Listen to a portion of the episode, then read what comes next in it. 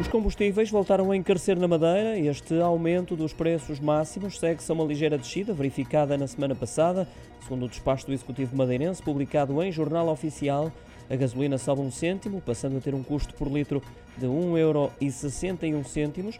Já a subida do preço do gasóleo é de quase 3 cêntimos, fixando-se no euro e 42 cêntimos. Por fim, o gasóleo marcado e colorido tem agora um custo de 1,07€ por litro, representa uma subida ligeiramente acima dos 2 cêntimos. São valores que estão abaixo daqueles que eram praticados no ano passado, por esta altura, mas estão bem acima dos preços verificados no início deste ano.